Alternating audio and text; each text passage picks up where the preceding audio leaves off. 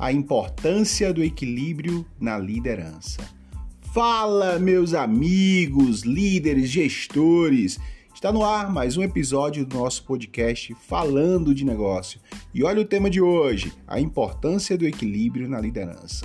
Para falar a verdade, a importância do equilíbrio deve se fazer presente não apenas na liderança, né, mas em todas as ações que estivermos a fazer. O equilíbrio é fundamental para não cometermos excesso e nem a falta. Mas na liderança há um destaque fundamental.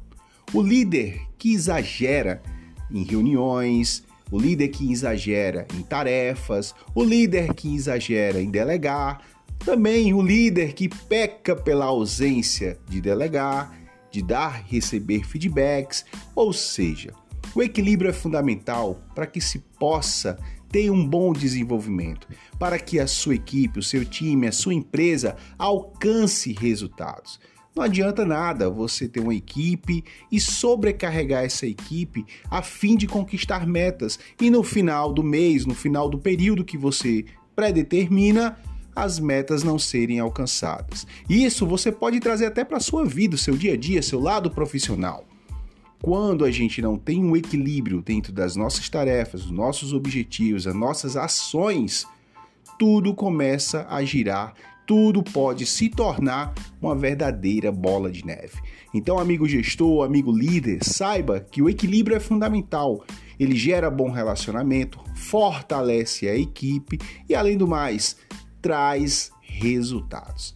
É através do equilíbrio que você consegue harmonizar, engajar o seu time diante do propósito que você estabeleceu como meta, diante dos resultados que você, líder, precisa trazer para a empresa, para a sua equipe, para onde você está como líder, como pessoa responsável.